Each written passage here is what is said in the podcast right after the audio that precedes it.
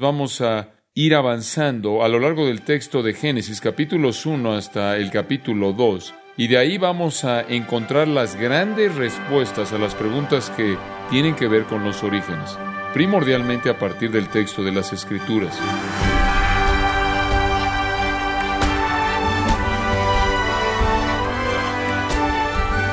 Bienvenido a su programa Gracias a vosotros con el pastor John MacArthur. Para poder creer en la evolución se requiere de mucha imaginación para llenar todos los espacios que quedan sin explicación de esta teoría. La Biblia nos da información detallada de cómo Dios, con solo su voz, ejerció su poder para llevar a cabo toda la creación. Quiero invitarle a que nos acompañe a continuación cuando el pastor John MacArthur continúa con la serie titulada La batalla por el comienzo en gracia a vosotros. De acuerdo con la evolución, el hombre está mejor cuantitativamente hablando que los animales. Esto es que él tiene algunas características que los animales no tienen, pero cualitativamente no es mejor. Él tiene un cerebro más grande en términos cuantitativos, pero cualitativamente no fue creado a imagen de Dios. Por lo tanto, está mal desde el punto de vista ético el violar los derechos de otros animales, quienes son nuestros hermanos literales, hablando en términos evolutivos. Y oímos eso el día de hoy, ¿no es cierto? Todo el tiempo. Esa organización llamada PETA, conocida así por sus siglas en inglés, que significa la gente a favor del trato ético de los animales, su director nacional, Ingrid Neubrick, hizo esta declaración famosa, y cito, una rata es un cerdo y un perro es un niño. Fin de la cita. No hay diferencia. Todas son formas más elevadas de vida, una rata siendo una forma más elevada de vida en su perspectiva, y deben ser consideradas iguales. ¿Y usted ha leído esto? He leído acerca de grupos a favor de derechos de animales que dicen que el comer carne es homicidio. El hombre es la especie tirana, matar vacas es homicidio, y hubo uno que dijo que matar pollos es igual que el holocausto perpetrado por los nazis en contra de los judíos. Este tipo de aberración viene porque estas personas realmente creen que el hombre simplemente es el final de una serie evolutiva de ocurrencias al azar que no tiene propósito y no tiene destino y no está hecho a imagen de Dios. Él no tiene ninguna obligación ni dignidad alguna más allá de algún otro animal porque está en esa misma línea del proceso evolutivo. ¿Y sabe usted una cosa? Si la evolución es verdad, no puede discutir con ellos. Solo somos animales. Únicamente evolucionamos. Y su argumento bien puede ser válido. Todos estos promotores de derechos de animales, quienes se han expresado a sí mismos de manera pública en el tema, son evolucionistas. Si el hombre solo es un animal, un accidente de la naturaleza, una colección de mutaciones al azar, entonces ¿dónde está su significado? ¿Dónde está su dignidad? ¿Dónde está su valor absoluto? ¿Cuál es su propósito? Obviamente no tiene ninguno. Ahora, lo que la evolución en esencia dice es que a lo largo del tiempo, por el azar, la materia evolucionó hasta convertirse en el universo entero. Jacques Monod, esto es impensable, quien ganó el Premio Nobel de Biología, y en su libro el azar y la necesidad dice lo siguiente, y cito, el hombre está solo en la inmensidad sin sentimiento del universo, a partir de la cual él emergió por el azar. Fin de la cita. Este es el biólogo que ganó el premio Nobel. El azar únicamente es la fuente de toda innovación.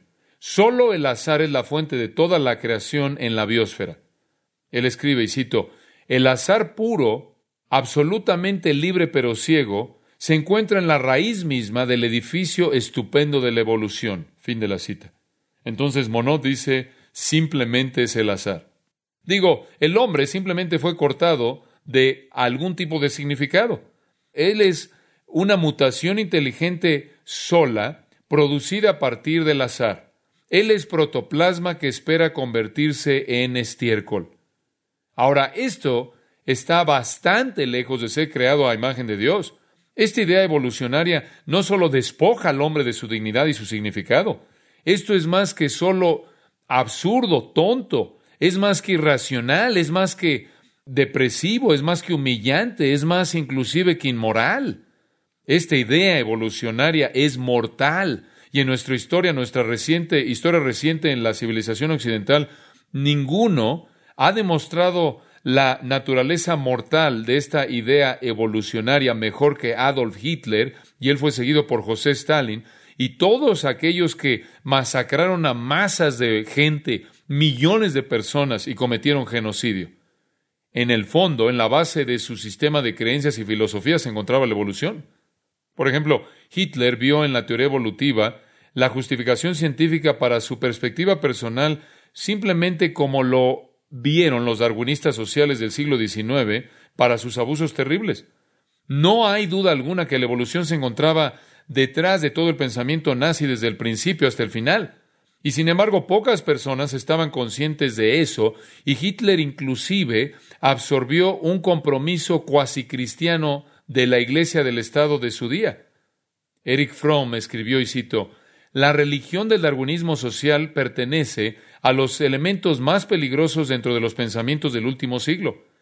Ayuda a la propagación del egoísmo despiadado nacional y racial al establecerlo como una norma moral. Si Hitler creía en algo en absoluto, entonces era en las leyes de la evolución, lo cual justificó y santificó sus acciones y especialmente sus crueldades. Fin de la cita. ¿Cómo funciona eso? La evolución es la supervivencia de qué? Del más fuerte. Hitler simplemente estaba manifestando su, su papel evolutivo. Él era el más fuerte y entonces él masacró a todo mundo bajo la tesis evolutiva de que él estaba perpetuando a los más fuertes y él estaba ayudando en el desarrollo de la superraza. Todo eso nació a partir de la teoría evolutiva. Y Mein Kampf, mi lucha, en esencia era la teoría evolutiva de Hitler desarrollándose políticamente y fue la justificación para la destrucción de las masas que amenazaban la evolución continua de la superraza. En Mein Kampf, Hitler escribió, y cito, El que va a vivir debe pelear. El que no quiere pelear en este mundo donde la lucha permanente es la ley de la vida, no tiene el derecho de existir. No veo por qué el hombre no debe ser tan cruel como la naturaleza. A la naturaleza le gustan los bastardos solo poco. Y finalmente él dijo, todo lo que no es de raza pura en este mundo es basura. Fin de la cita. Y entonces él destruyó a los judíos, él destruyó a los negros, él destruyó a los gitanos, y él estaba ayudando la selección natural y cumpliendo el sueño biológico evolutivo. La cabeza del Frente Laboral Nazi dijo que las masacres de Hitler expresaron, y cito, lo más elevado y lo mejor en la humanidad. Fin de la cita. Julian Huxley un biólogo y evolucionista escribió Ensayos de un humanista en 1964 y dijo, y cito, la evolución es la idea más poderosa y más grande que jamás se ha levantado en la Tierra. Fin de la cita. ¿Y sabe usted una cosa? Tiene razón. Es la mentira más grande satánica que el mundo jamás ha conocido porque elimina la necesidad de un creador. La gente puede evitar a Dios de manera total, particularmente al Dios bíblico. A Darwin no le importaba si usted quería adorar a otro Dios. Y no creo que Hitler, a Hitler le importaba si usted quería adorar a otro Dios, no solo el Dios de la Biblia, no solo el Dios que creó. Cuando Darwin publicó por primera vez su origen de las especies, fue rechazado primordialmente por el mundo científico de su día, porque universalmente el mundo se aferraba a una creencia en la creación divina.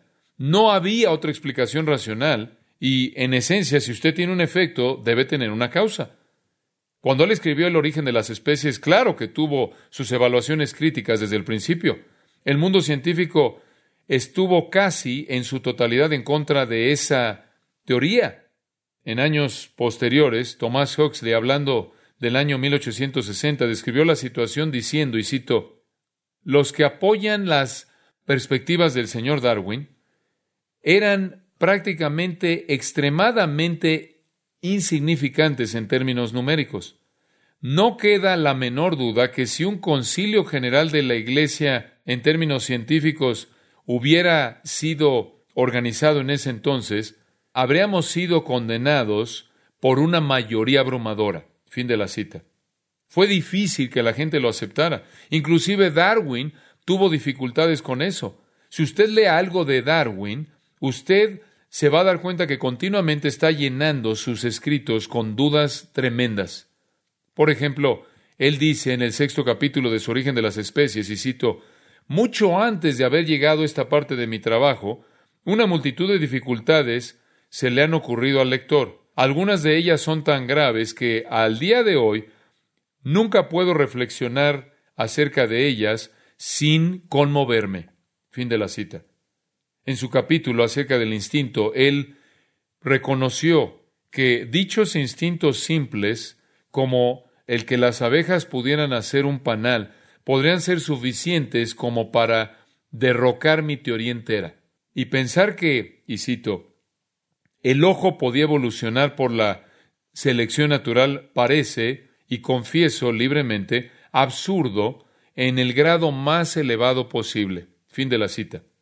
En su capítulo acerca de las imperfecciones en el registro geológico, él se quejó de que la falta completa de etapas intermedias de fósiles en todos los registros geológicos quizás era, y cito, la objeción más obvia y más grave que puede ser presentada en contra de mi teoría. Fin de la cita.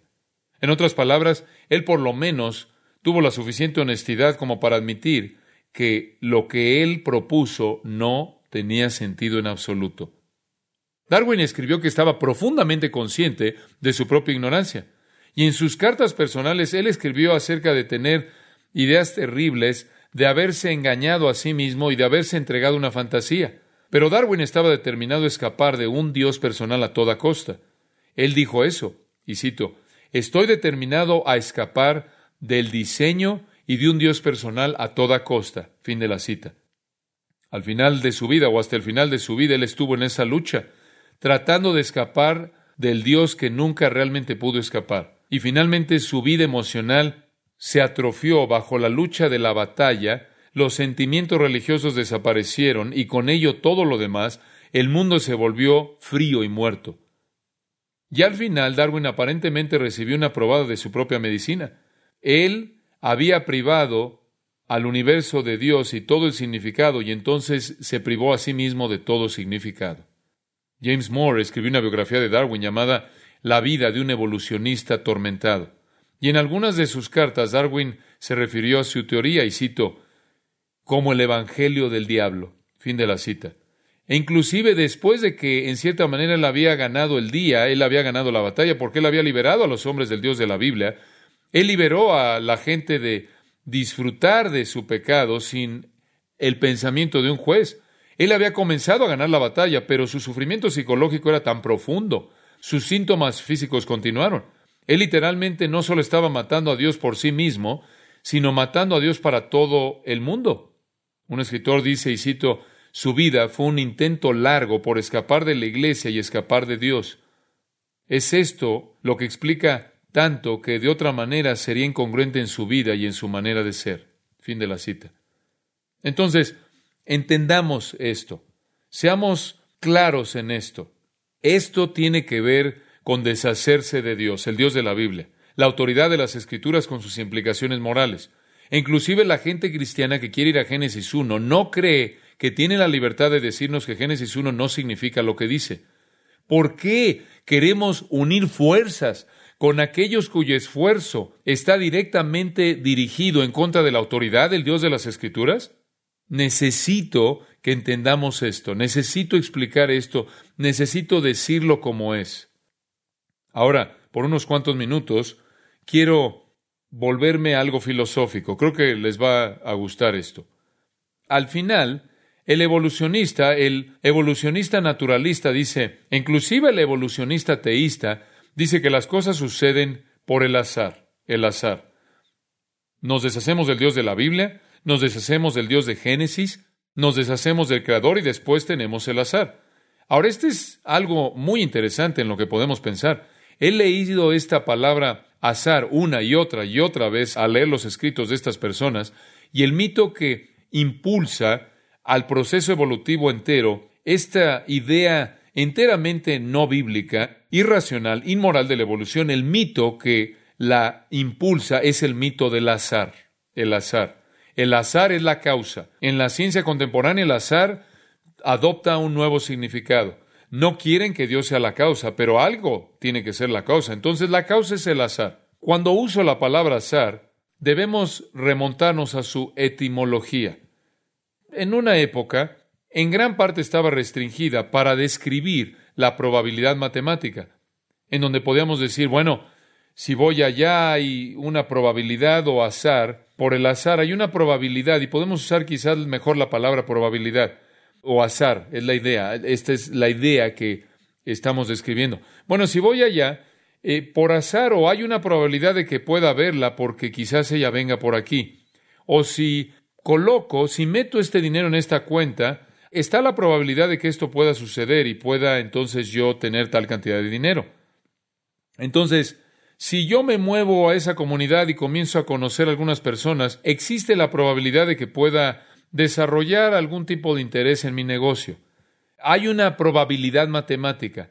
Así en esencia era como se usaba la palabra azar, como probabilidad. Y después, en cierta manera, se amplió un poco y se aplicó de una manera más amplia para incluir cualquier tipo de acontecimiento impredecible, cualquier tipo de probabilidad sin importar lo remoto o cualquier coincidencia sin importar lo aparentemente imposible que fuera. Pero permítame hablarle del azar o la probabilidad. El azar no existe, no es nada, no es nada. El azar es una palabra usada para explicar algo más, pero la probabilidad no es nada, no es una fuerza. El azar no hace que nada suceda, el azar no existe, es solo una manera de explicar algo más. El azar no le hizo a usted conocer esa persona, a dónde iba cuando ella iba ahí. Por eso la conoció. El azar no tuvo nada que ver con eso, porque el azar no existe, no es nada. Pero en la evolución moderna ha sido transformada en una fuerza de poder causal, ha sido elevada de ser nada a ser todo. El azar hace que las cosas sucedan. El azar es el mito que sirve para apoyar la perspectiva de caos de la realidad. Digo, esto está tan lleno de problemas desde un punto de vista racional o filosófico que difícilmente sabe usted dónde comenzar. ¿Cómo obtiene usted la materia inicial sobre la cual el azar opera? ¿De dónde viene eso? Tendría que decir, bueno, el azar la hizo aparecer. ¿Sabe qué? Eso se oye tan ridículo y sin embargo esta es la filosofía que se encuentra detrás de la evolución. Es totalmente incoherente y racional. Pero el nuevo paradigma evolutivo es el azar, y es el opuesto a la lógica. Como usted puede ver, cuando usted abandona la lógica y la lógica dice, oh, hay un universo, mm, alguien lo hizo. ¿Qué más diría la lógica? Hay una construcción, alguien lo hizo. Hay un edificio, alguien lo hizo. Hay un piano, alguien lo hizo. Hay un universo más complejo que un edificio, infinitamente más complejo que un piano. Alguien, alguien que es muy, muy poderoso y muy, muy inteligente lo hizo. Dice, no, no, el azar lo hizo. Escuche, eso es suicidio racional, eso no es lógico. La lógica abandonada lo deja con mito y los enemigos de la mitología, los enemigos de la mitología son la información empírica y la razón dada por Dios. Entonces, para que un evolucionista y crea que el azar hace que las cosas sucedan, usted tiene que hacer dos cosas. Rechazar la información empírica y ser irracional. Pero si usted ama a su pecado lo suficiente, usted lo va a hacer. Como puede ver, usted puede eliminar la información empírica, la evidencia y deshacerse de la lógica dada por Dios, y esas dos cosas son la esencia de la ciencia pura. Si usted puede deshacerse de esas cosas, entonces la mitología se desboca.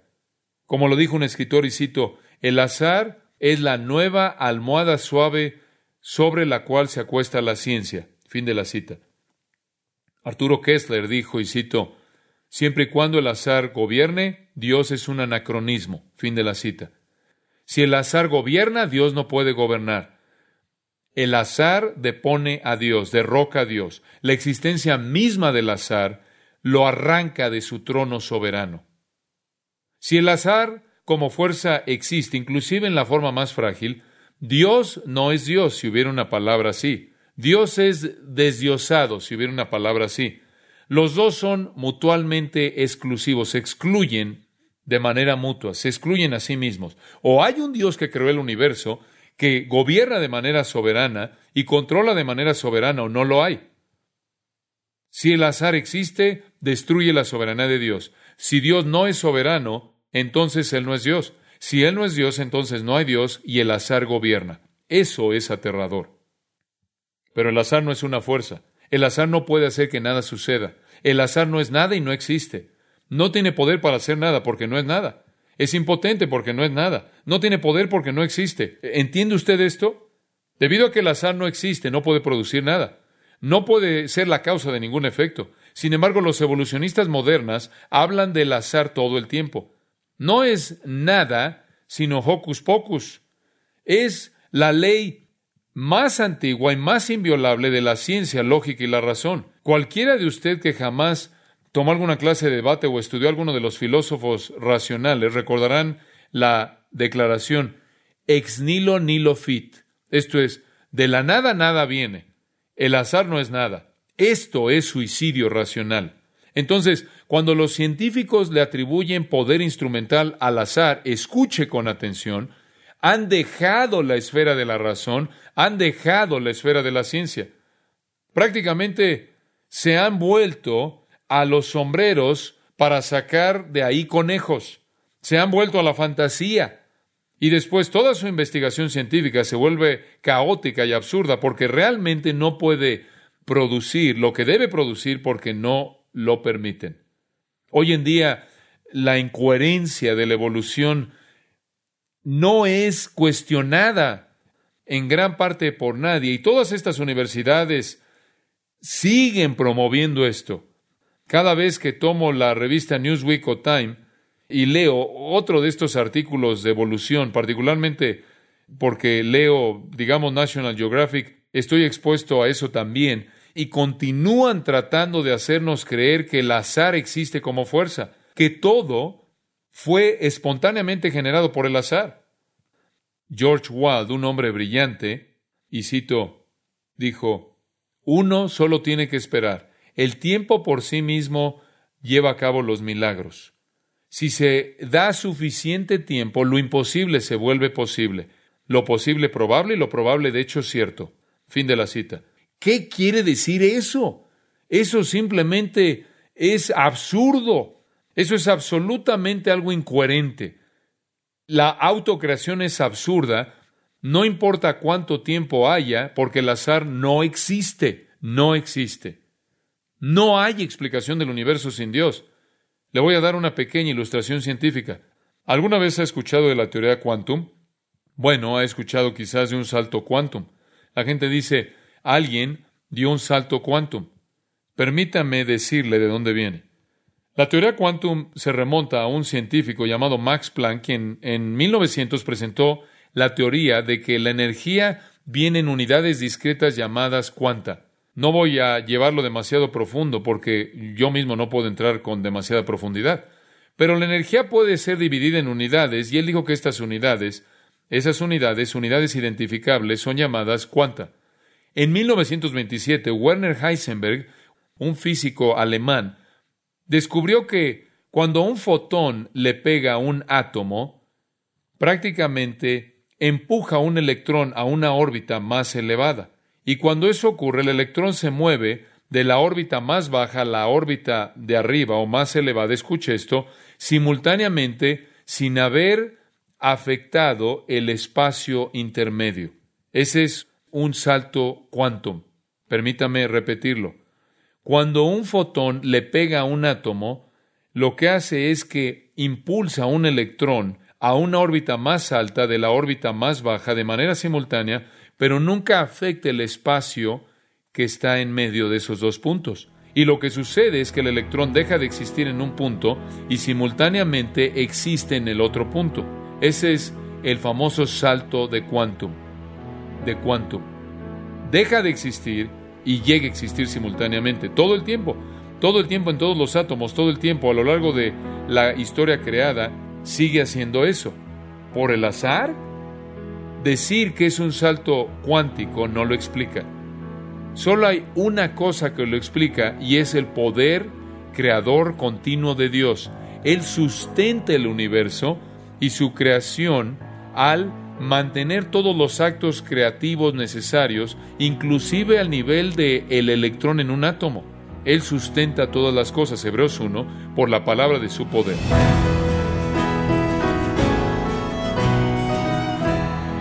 La Biblia es suficiente para comprender cómo es que Dios es todopoderoso, sabio e involucrado directamente con su creación.